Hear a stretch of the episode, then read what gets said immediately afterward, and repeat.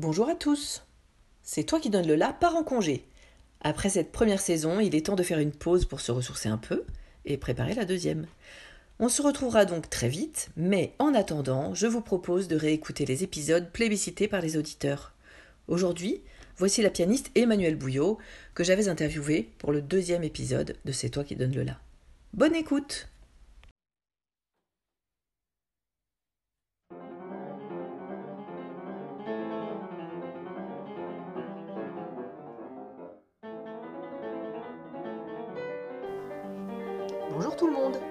Je suis Vinca Bono et vous écoutez le podcast C'est toi qui donnes le la, dans lequel j'invite des musiciens inspirants, humains et sensibles à raconter leur parcours musical vu de l'intérieur.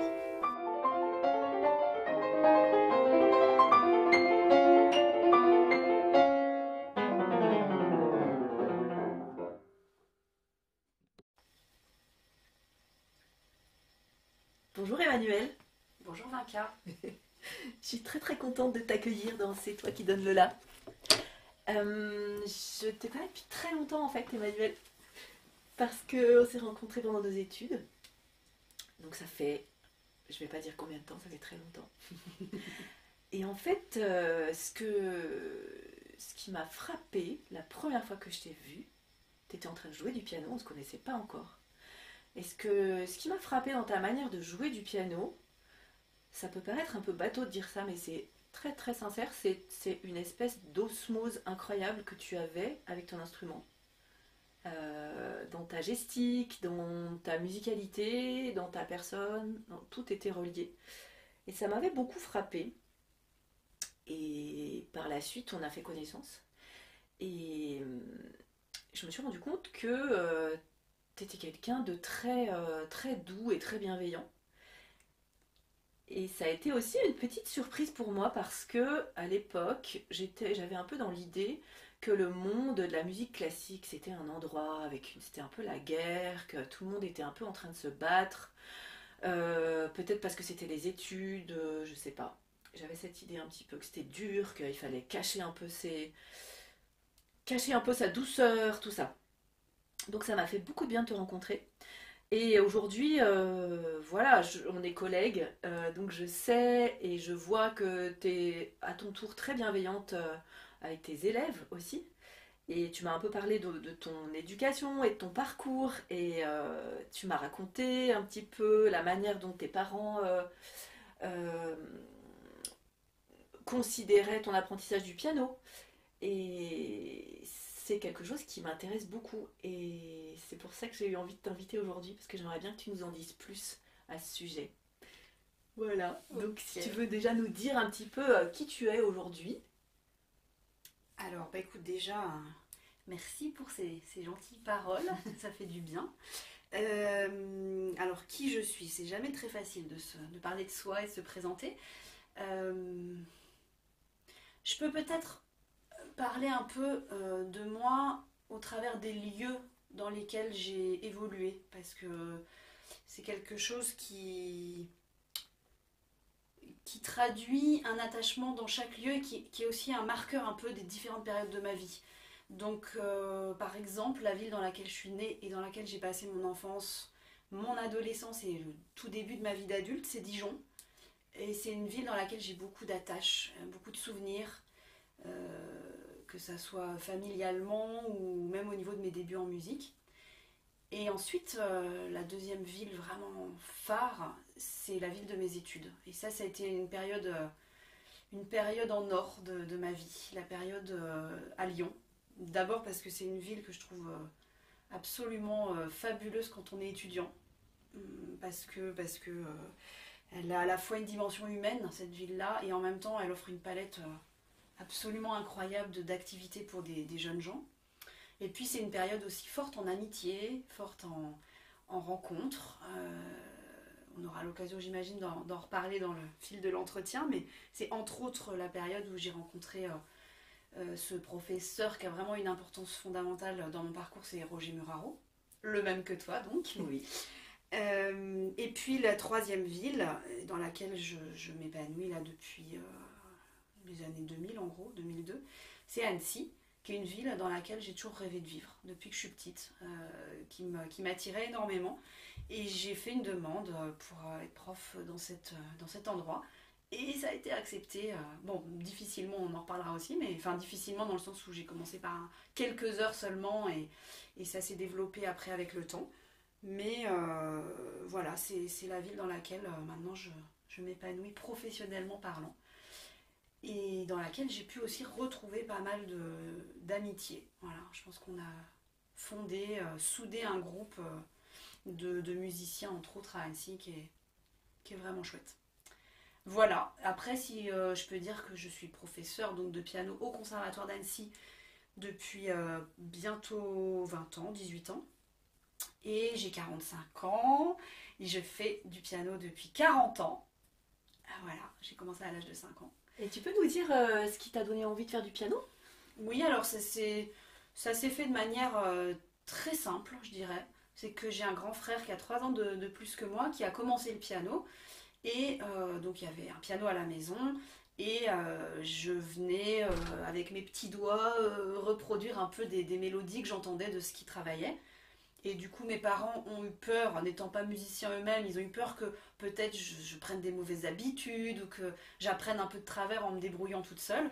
Et du coup, ils ont demandé à la professeure de mon frère si elle acceptait de me prendre malgré mon jeune âge. Elle a été d'accord.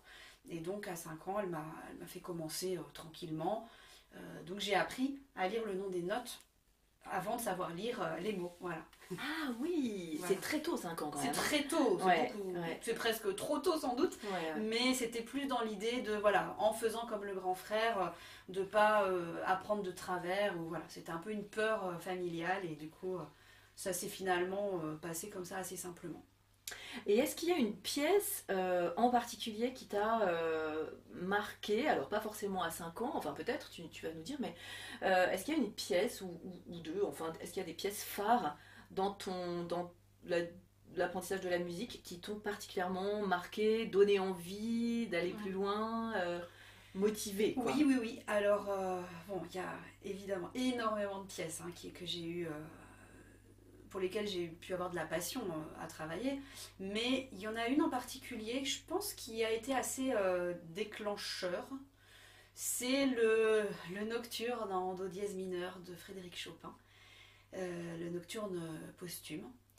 il se trouve que bon c'était pas du tout quand j'avais 5 ans hein. quand j'avais 5 ans je, voilà j'avais pas de passion particulière mais c'était bien plus tard que ça je pense que c'était quand j'avais 11 ans à peu près et j'ai travaillé cette pièce avec ma professeure. Et c'est la première fois, je pense, que j'ai eu un réel plaisir à travailler et à peut-être avoir une, perspective musicale, à m'imaginer à me vraiment jouer cette pièce, peut-être comme je l'aurais entendue sur un disque à l'époque. Ou, euh, et peut-être aussi de me dire, mais j'aime vraiment ça, j'aime vraiment la musique, j'aime vraiment le piano.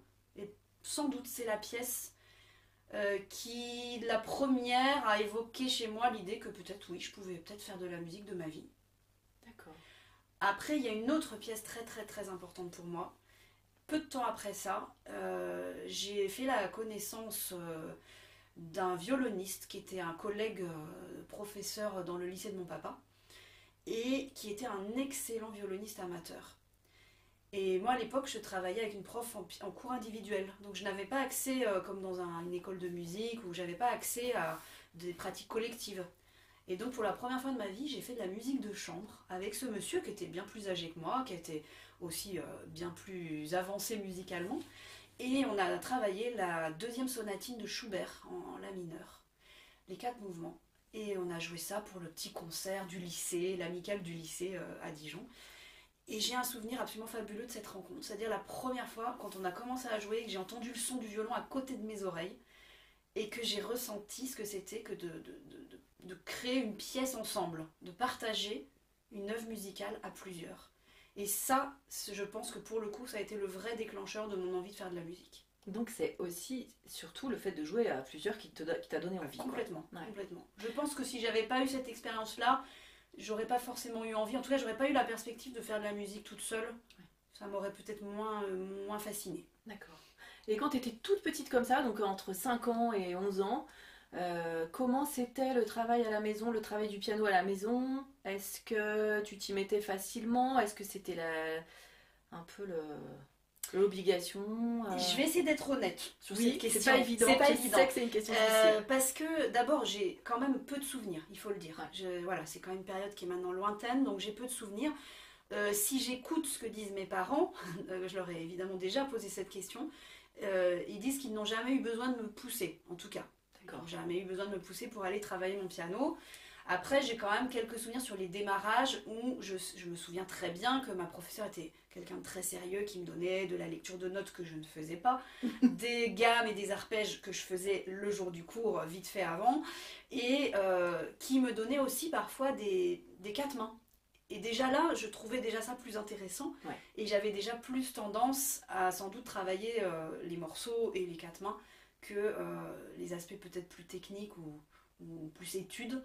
Euh, voilà. Maintenant, euh, je dois dire, je, ne pense pas que je travaillais énormément pendant, disons, les dix premières années. Hein. Enfin, non, pas les dix premières années, mais peut-être jusqu'à mes 12 ans, on va dire. J'ai pas non plus travaillé beaucoup. Par contre, à partir du moment où j'ai vraiment trouvé un intérêt à la chose, là, je me suis mise à beaucoup plus travailler. Et mon repère, c'est le voisinage parce qu'on a commencé à avoir des ennuis avec les voisins qui trouvaient que je jouais trop. Et donc ça, ça me fait dire qu'effectivement, j'y passais quand même un certain temps. D'accord. Euh, voilà.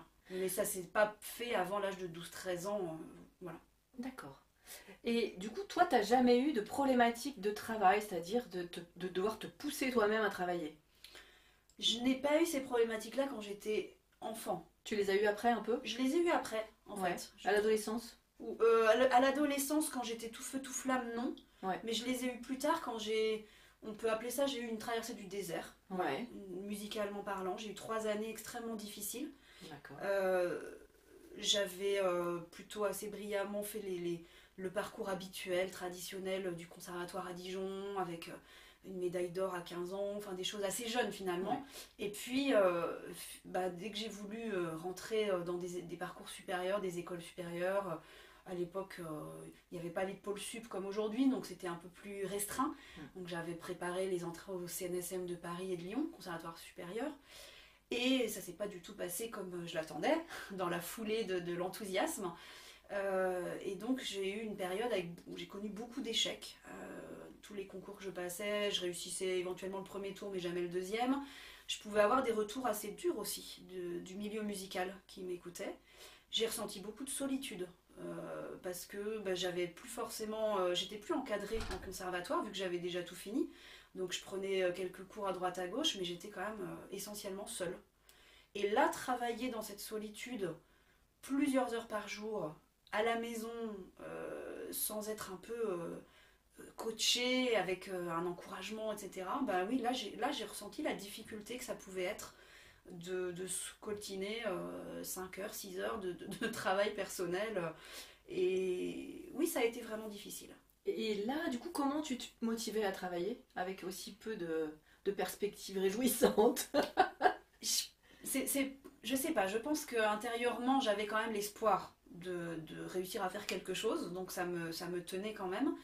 J'ai eu le soutien euh, inconditionnel de mes parents, mhm. qui je pense, s'inquiétaient beaucoup parce qu'ils n'étaient pas musiciens et qu'ils avaient peut-être l'impression que je fonçais droit dans le mur, mais qui croyaient quand même en mon potentiel et, et qui m'ont quand même soutenu, avec qui je me souviens d'avoir discuté extrêmement souvent.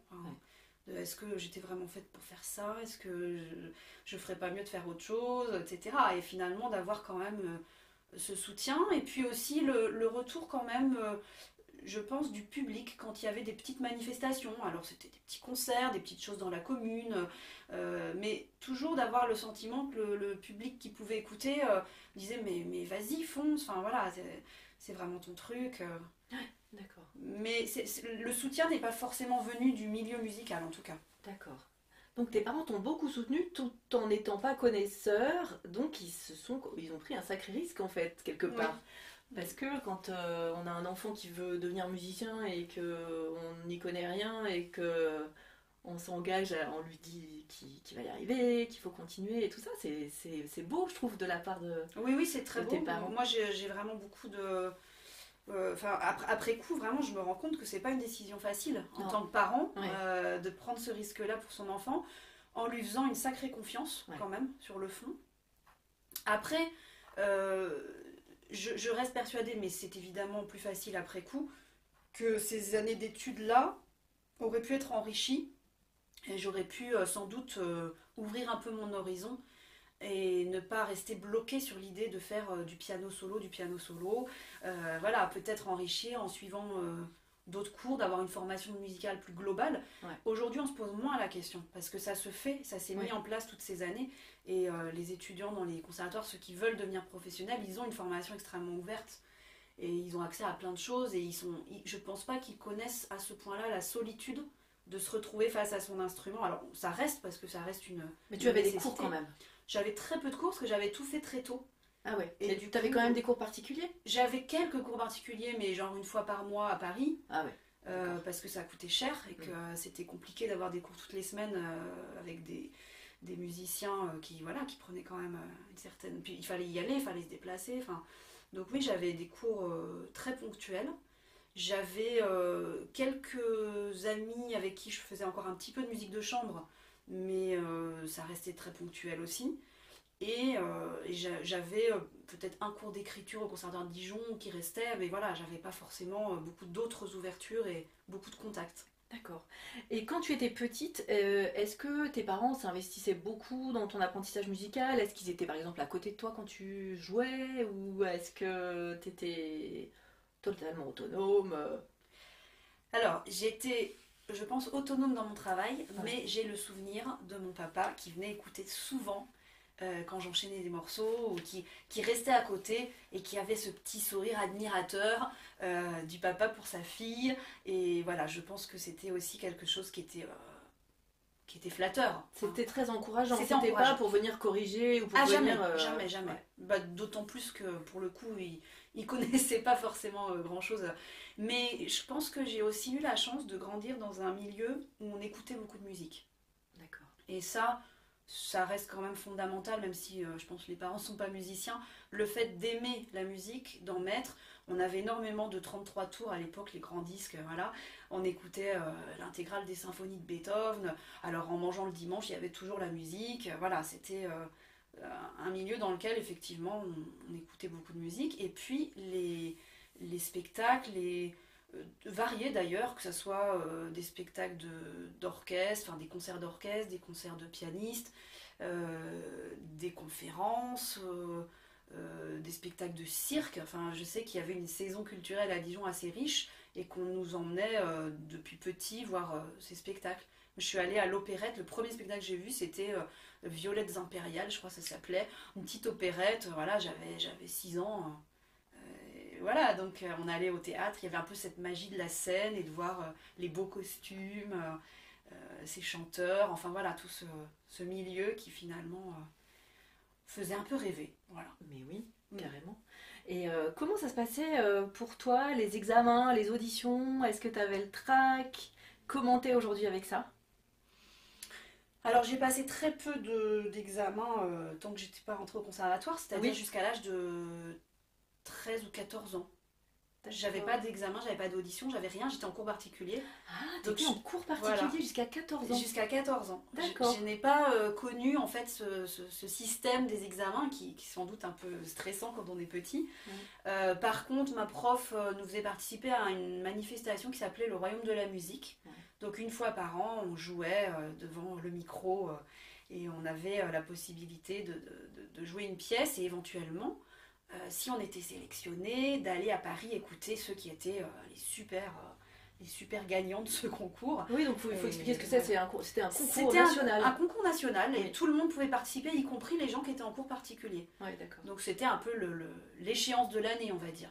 Alors, quand j'étais toute petite, j'avais pas du tout de trac, mais par contre, plus les années ont passé, plus j'ai commencé à avoir le trac. Et, euh, et, quand je suis rentrée au conservatoire, évidemment, là, j'ai découvert ce que c'était que de passer des examens euh, une fois tous les ans, euh, avec un peu la pression du professeur qui est là. Et voilà. Donc là, oui, j'ai commencé à avoir beaucoup plus le trac, d'autant que j'avais, au moment où je suis rentrée au conservatoire de Dijon, c'est quand j'ai décidé que j'avais envie de faire ça de ma vie. Donc je pense que le, le, poids que je mettais sur tout ça était déjà beaucoup plus important. D'accord. Et là, tu avais quel âge quand tu es rentrée au conservatoire de Dijon? 14 ans. Et tu as eu ta médaille d'or À en 15 ans, en À fait, 15 ans, donc oui. t'es pas- resté Je suis longtemps. restée deux ans en, en parcours euh, traditionnel, on va dire. Ouais. Et après, j'ai fait deux ans de perfectionnement parce que j'étais encore trop Il y jeune. du perfectionnement. Voilà. Et ensuite, donc jusqu'à mes 17 ans. Ensuite, j'ai fait une année euh, encore un perfectionnement parce que je savais pas trop forcément quoi faire euh, d'autre. Donc un autre perfectionnement au conservatoire de Versailles. Ouais. Et puis ensuite, je suis restée donc de 18 à 21 ans, prendre quelques cours particuliers ponctuellement euh, pour préparer les conservatoires euh, supérieurs. D'accord. Et quand tu parles du trac euh, qui est arrivé à l'adolescence, ça se manifestait comment chez toi le trac? Ça se manifestait euh, bah, physiquement, comme je pense euh, beaucoup de gens connaissent, hein, le, le- le mal de ventre, le- les tremblements, etc. Et ça s'est manifesté aussi beaucoup dans ma tête par une angoisse un peu euh, dévastatrice dans le sens où elle, euh, les pensées parasites monopolisaient beaucoup mon esprit et m'empêchaient euh, de rentrer dans ma musique quand je, quand je commençais à jouer.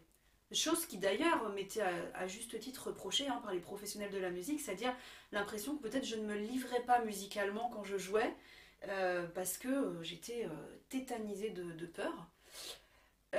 Voilà, donc ça c'était, je pense, les manifestations. Après, la plus grande angoisse que j'ai eue avec euh, la musique, c'était les trous de mémoire. Ce qui est quand même une chose extrêmement liée au fonctionnement des pianistes, parce que, parce que les pianistes se doivent encore, c'est très euh, rituel, de jouer par cœur. Ce qui n'est pas forcément le cas euh, chez d'autres instrumentistes. Et donc euh, voilà, c'était une pression supplémentaire et j'avais une peur phobique du trou de mémoire. D'accord. Voilà. Et qu'est-ce que tu as trouvé après pour remédier à ça?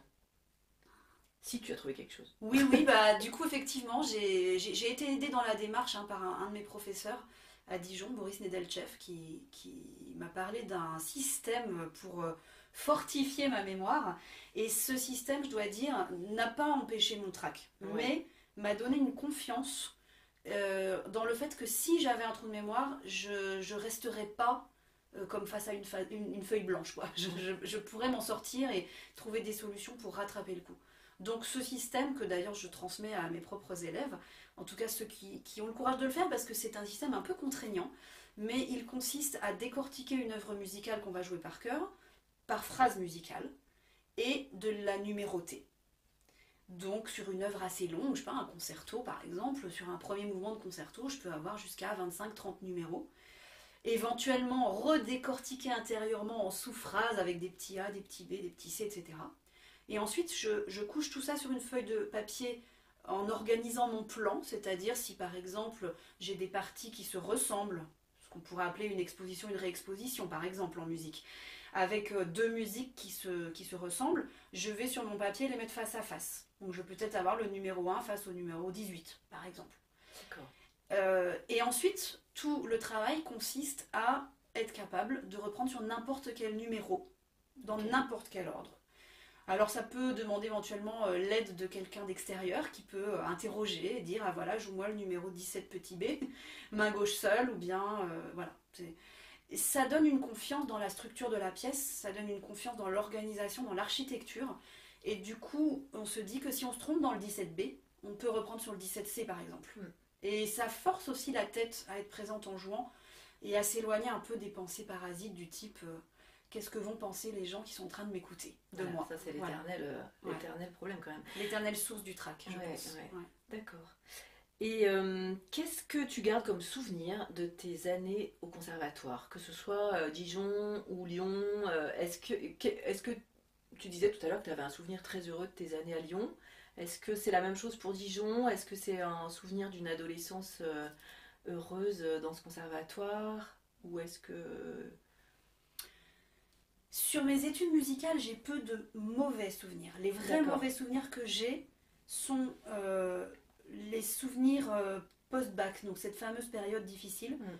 L'année à Versailles a été très très douloureuse. D'accord. C'était vraiment déjà une année un peu de, de solitude parce que je côtoyais peu de gens et j'ai pas à Versailles eu l'occasion de d'établir des liens forts avec les autres élèves ou euh, donc je, dirais que ce que je retiens moi surtout des années heureuses d'études c'est les amitiés qui se sont forgées c'est les rencontres musicales c'est euh, le travail, le, travail avec les, personnes avec qui j'ai pu faire de la musique de chambre. Ça, c'est des vrais souvenirs. Voilà. Euh, alors, bien sûr, j'ai des souvenirs aussi euh, émus de certains cours, de certains, de certains moments d'apprentissage avec mes profs, et, particulièrement quand même avec Roger Muraro à Lyon, qui était, outre un excellent pianiste, aussi quand même une personnalité forte et un un sacré, euh, un sacré bonhomme au niveau humanité. Pas toujours, euh, pas toujours euh, tendre, hein, loin de là, avec une grande, grande exigence et, j'ai des souvenirs cuisants aussi de certaines remarques où voilà, c'est pas ça s'est pas forcément toujours bien passé. Mais par contre, je suis sûre que l'idée était d'accompagner avec la plus grande bienveillance les étudiants et de leur apporter une ouverture musicale extrêmement riche. Donc voilà, ça c'était des, grands souvenirs. De Lyon, moi je garde le souvenir aussi du lieu, qui était un lieu très chaleureux et très fleuri. Et très. Euh, voilà, je me souviens de, discussions avec euh, tous les étudiants, de, moments de, jeu ensemble. Euh, ouais, c'est ce que j'ai envie de retenir en tout cas, et de peut-être laisser de côté les périodes où les souvenirs sont plus compliqués parce que les, les retours aussi étaient plus durs. Comme par exemple à Versailles, où, où il y avait vraiment euh, euh, une concurrence et une idée de, la réussite musicale qui venait quand même pas mal gâcher, je trouve, les, relations. D'accord. Et euh, est-ce que tu as eu, par exemple, dans ton parcours, des difficultés relationnelles avec un professeur? Est-ce que ça t'est arrivé ou ça s'est toujours bien passé globalement avec les profs que tu as eus? Ça s'est globalement bien passé. Mais euh, j'ai eu des difficultés avec un professeur, donc le, professeur que j'avais à Versailles. D'accord. Je tairai son nom. Oui, parce que c'est pas l'intérêt de savoir qui. Voilà, c'est vraiment euh, une personne que j'ai trouvée détestable. Ouais. Et, et, que j'ai trouvée malhonnête. D'accord. Et ça, pour moi, c'est ce qu'il y a de pire. D'accord. Et c'est une personne, et je, je, je, je trouve intéressant d'en parler, parce que ça peut peut-être mettre en garde oui. des jeunes gens aussi c'est une personne qui utilisait le biais de l'argent pour apporter des connaissances. Mhm. Chose que, euh, évidemment, euh, moi qui travaille dans un service public, par exemple, je ne pourrais jamais défendre et qui m'a euh, énormément heurté à l'époque. c'est une personne que je voyais dans le cadre d'un conservatoire et qui ne m'apportait rien dans ce cadre-là, qui se contentait de me donner le minimum et qui donnait des cours particuliers à ses propres étudiants en dehors du conservatoire en les faisant payer extrêmement cher et qui là se révélait être un extraordinaire professeur. Et ça, c'est quelque chose que j'ai trouvé très choquant et qui m'a profondément heurté. À cette période-là de ma vie, j'ai compris que oui, le monde n'était pas tout rose et que euh, dans ce milieu-là, il y avait aussi quelques personnes euh, qui pouvaient euh, user de leur pouvoir de, de manière extrêmement malhonnête. Oui. L'idée étant que euh, quand tu parles de monnayer du savoir, évidemment qu'il existe des profs particuliers qui monnaient leur savoir ah parce que c'est normal, c'est leur gagne-pain. Exactement. Euh, mais effectivement, le fait de sciemment ne rien donner dans le service public et ensuite de donner sciemment toujours ce qu'on a à donner à ses mêmes élèves à gagner en plus, c'est abominable. Absolument. Abominable. Absolument. Euh, comment ça s'est passé après le CNSM pour entrer dans la vie active? Est-ce que tu savais ce que tu voulais faire? Est-ce que tu as un peu, tâtonné? Alors j'ai pas euh, forcément tâtonné très longtemps, mais je pense qu'il y a eu pour moi euh, dans ces années-là un, un, petit changement, une petite réorientation dans ma tête. Parce que je pense que comme beaucoup de jeunes gens, j'ai beaucoup rêvé euh, quand j'étais euh, adolescente et, jeune adulte. J'ai beaucoup rêvé euh, de la musique comme d'une unique voix, un peu. La voix du concert, la voix de la scène. de la belle robe de princesse. De la belle robe, voilà, de tout ce qu'il pouvait y avoir autour de ça. avec quand même l'idée hein, que je voulais faire plutôt de la musique avec les autres que toute seule, mais enfin malgré tout l'idée de la scène et du concert. Et je pense que les années à Lyon, ces années d'études un peu plus poussées, m'ont quand même ouvert l'esprit aussi sur le fait qu'il pouvait exister d'autres voies et qu'il y avait une multitude de, métiers dans la musique. Alors j'ai quand même tâtonné parce que euh, malgré tout, euh, ce rêve il est resté assez longtemps et, même dans, la fin de mes études, j'avais encore envie, par exemple, de passer des concours internationaux, de voir jusqu'où je pouvais aller. Puis en même temps, j'étais pas complètement sûre non plus. Voilà, je me rendais compte que peut-être c'est pas ce qui me correspondait le mieux. Et euh, j'ai eu la chance de pouvoir rentrer très très vite euh, dans, la, foulée de mon prix à Lyon dans la formation au, diplôme de professeur au CA. Et euh, cette formation, qui s'est pas toujours passée sans douleur non plus d'ailleurs, mais m'a permis de me rendre compte qu'il y avait peut-être aussi la possibilité, tout en faisant des concerts et en m'épanouissant artistiquement, d'ouvrir un petit peu mes perspectives vers l'enseignement, chose qu'assez rapidement j'ai aimé. Donc euh, voilà, professionnellement, je dirais que j'ai complètement euh, changé d'optique euh, vers l'âge de 25-26 ans. D'accord. Et en sortant du CNSL, donc tu as fait la formation diplômante au CA, mm. ensuite tu as obtenu ton CA, et tu as eu un poste directement? J'ai eu un poste tout de suite. donc c'est le fameux poste que j'ai eu à Annecy, qui était la ville de mes rêves. Et simplement, ce poste, c'était un, un mi-temps. D'accord. Donc je ne pouvais pas vivre seulement de ça. Donc j'ai eu ce mi-temps à Annecy et en même temps j'avais quelques heures au CNSM de Lyon comme professeur de piano euh, pour les disciplines euh, complémentaires, c'est-à-dire que par exemple j'avais un tromboniste ou une chef de chœur qui faisait un petit peu de piano et voilà j'étais chargée de donner quelques cours. Euh, ça, ça m'a permis quand même de, subvenir financièrement à mes besoins. Et puis très rapidement à Annecy, le poste s'est ouvert et du coup j'ai pu avoir un temps complet, donc assez rapidement. Un chemin pour le coup sans, Autant j'ai eu beaucoup d'embûches euh, avant l'entrée au conservatoire à Lyon, autant professionnellement sur l'enseignement, ça s'est passé plutôt très bien. D'accord. Euh, est-ce que tu penses que la musique euh, t'a aidé dans des épreuves de vie que tu as pu traverser, si tu en as traversé?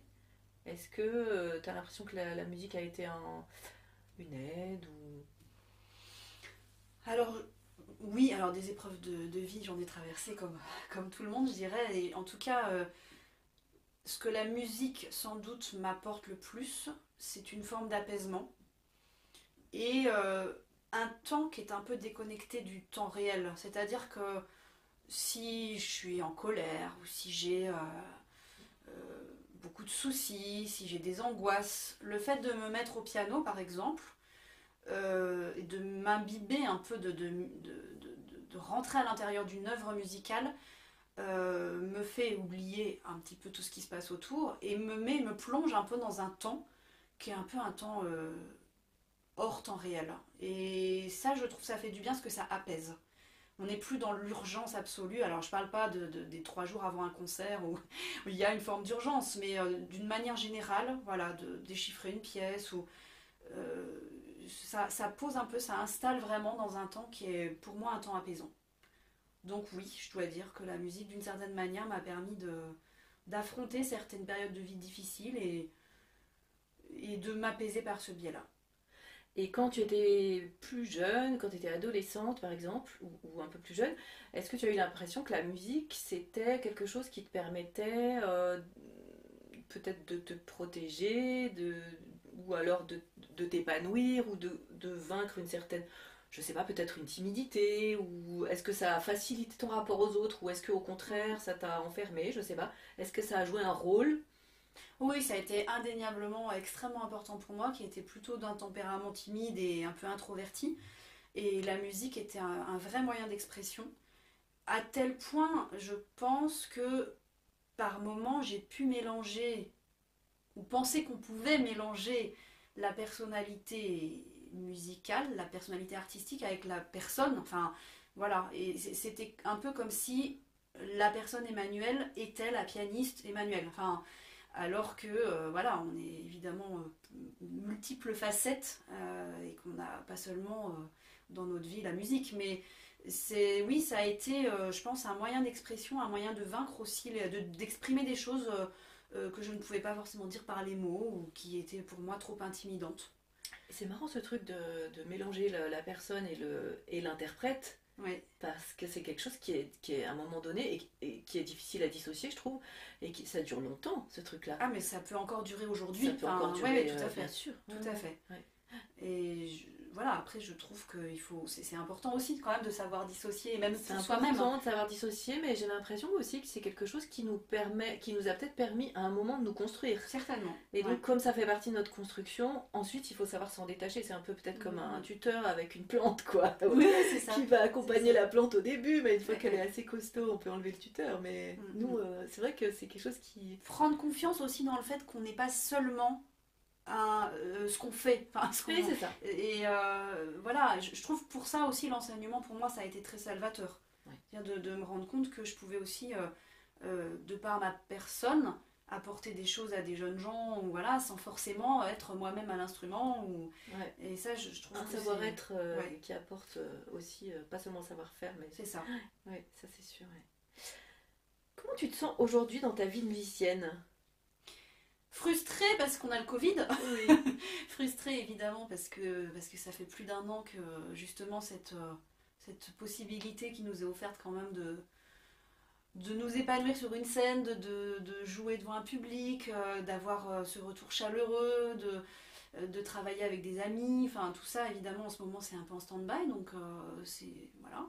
C'est en même temps l'occasion de faire autre chose et dans ma vie personnelle et dans ma vie artistique. Par exemple, en ce moment, j'ai j'ai entrepris euh, une chose dans laquelle je me serais, je pense, jamais lancée si j'avais pas eu devant moi plusieurs mois, c'est de monter les variations Goldberg de Bach. Euh, chose que j'avais toujours rêvé de faire. Et puis, euh, bah voilà, monter 30 variations comme ça, il faut un petit peu de temps. Hmm. Donc euh, voilà, sans objectif particulier d'ailleurs, juste pour le- le- la satisfaction de, de jouer cette pièce. Ça c'est intéressant aussi de monter des pièces pour juste la satisfaction personnelle. C'est ça. Parce qu'au final, échéance, euh, entre nos années d'études où on nous donnait un programme à travailler, Mm. ensuite les concerts où on a toujours un programme à travailler qui n'est pas forcément complètement choisi par nous non plus, Mm. euh, c'est euh, une sensation qui est, en tout cas personnellement, c'est quelque chose d'assez récent pour moi de d'avoir le plaisir de, de travailler des pièces que je choisis et que je travaille que pour mon plaisir. Peut-être euh, sans doute ce que ressentent les musiciens amateurs. Le, ça. le bonheur de jouer ce qu'on a choisi sans aucune euh, pression euh, d'aucune sorte. Ouais, c'est ça. Et ça. en ce moment, finalement, c'est un point positif qui se dégage de cette période. Euh, voilà. Mais après, sinon, globalement, euh, je me sens beaucoup plus calme.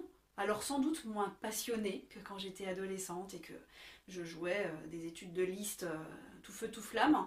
Euh, je pense que j'ai beaucoup évolué aussi dans, mes, dans mon répertoire, dans ce que j'aime, dans ce qui m'apporte le plus de satisfaction. Mais euh, je me sens euh, globalement très satisfaite du fait de pouvoir choisir avec qui j'ai envie de jouer, dans quel lieu j'ai envie de jouer, et de faire ce que j'aime en fait. De faire ce que j'aime sans contrainte, sans, sans la boule au ventre, d'avoir l'impression d'être forcée de, de- voilà, de, de- monter telle chose ou de, ou de jouer avec telle personne avec qui j'ai pas envie de jouer, ou voilà, des choses qu'on peut quand même rencontrer quand on fait ce- cette profession et qu'on est dans les années d'études. Oui. Et maintenant, euh, voilà, cette sérénité-là, c'est très agréable. Après, euh, je, je pense que le métier d'enseignant, euh, qui est quand même ce, qui me, ce, qui- ce que, ce que je passe le plus de temps dans ma vie professionnelle à faire, reste un métier difficile dans le sens où il interroge beaucoup, souvent, euh, il fait se poser beaucoup de questions, on n'est jamais sûr qu'on a bien fait, on n'est jamais sûr qu'on oriente bien qu'on donne les bons conseils à l'élève.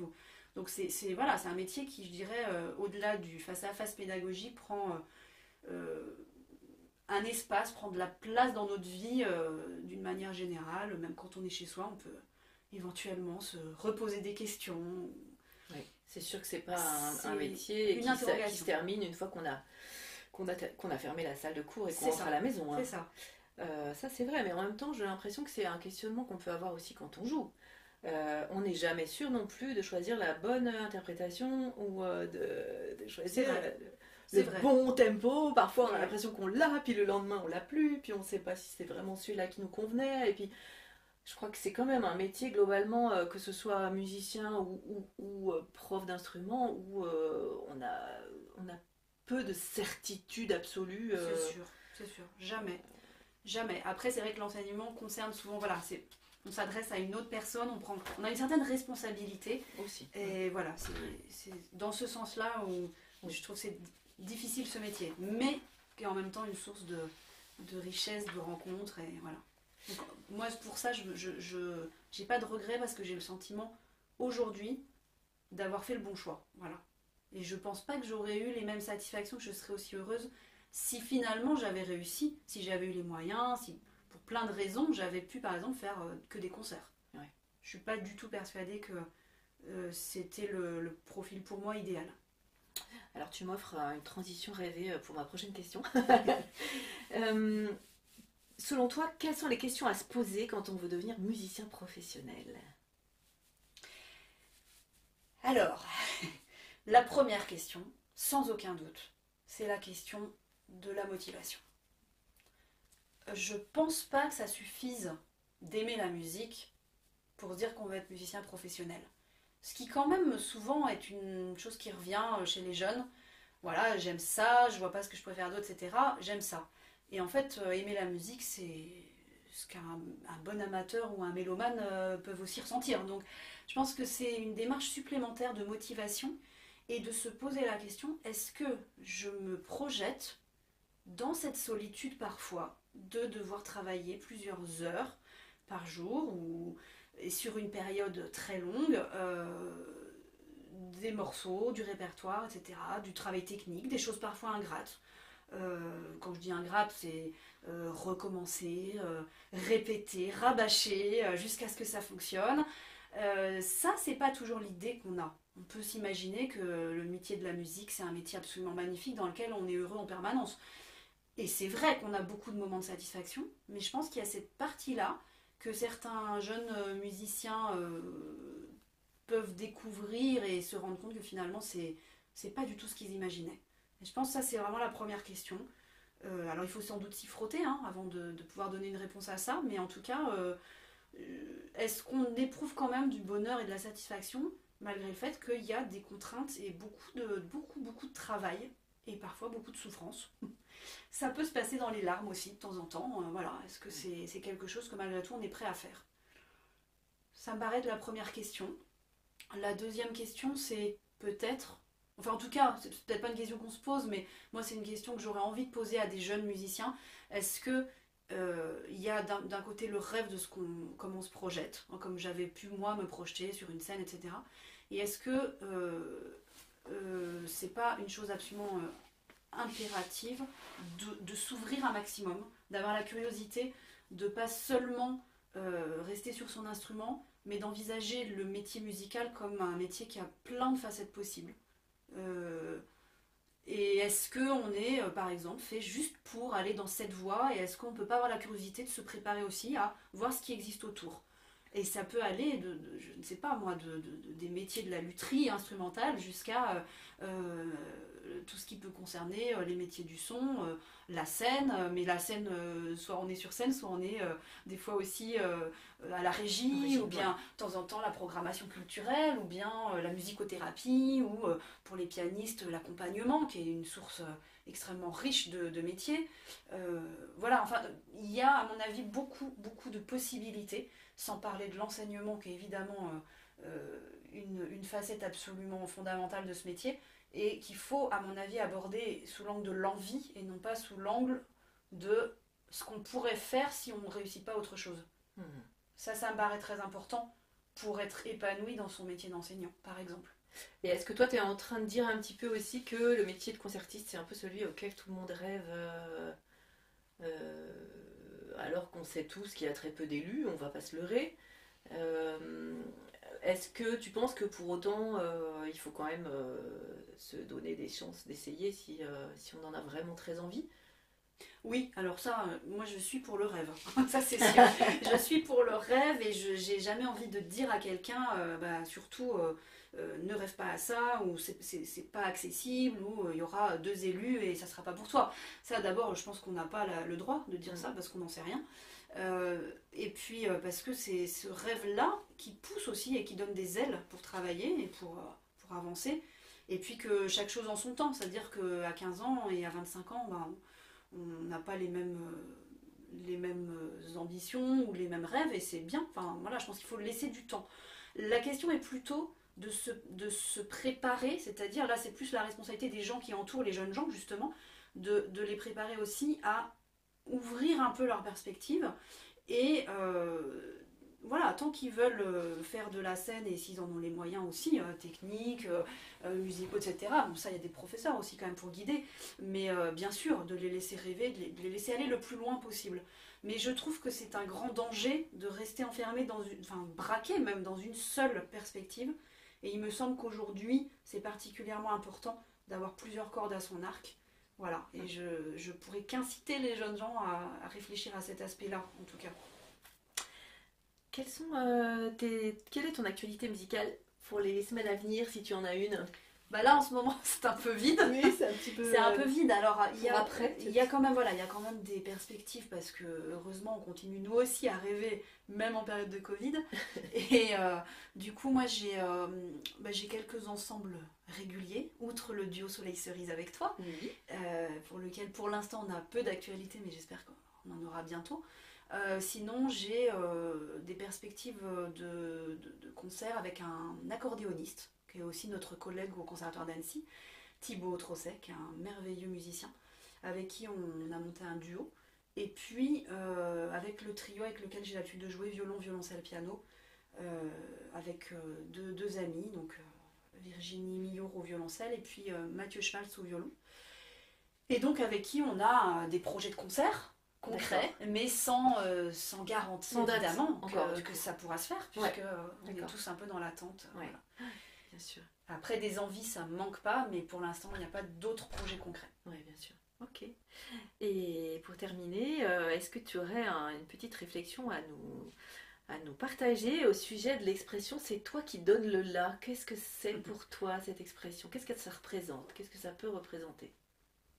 Alors, j'y avais pas réfléchi tant que j'ai pas vu le nom de ton émission, mais c'est vrai que le, euh, l'expression est jolie parce que moi, elle me fait penser en tout cas au fait que c'est toi qui diriges ta vie, euh, c'est toi qui c'est toi qui fais ton chemin de musicien. Tu donnes le là euh, à ta manière et sans doute le, le, le- le- musicien à côté euh, peut-être donnera le la bémol ou le la dièse, mais, mais en tout cas peut-être pas exactement la même note. Et voilà, je me dis que c'est la possibilité pour chacun euh, de faire son chemin, ses rencontres et d'avoir euh, un parcours unique.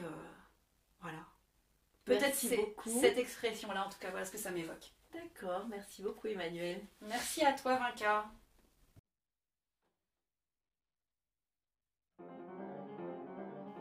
Si vous avez aimé cet épisode, n'hésitez pas à mettre de petites étoiles de satisfaction.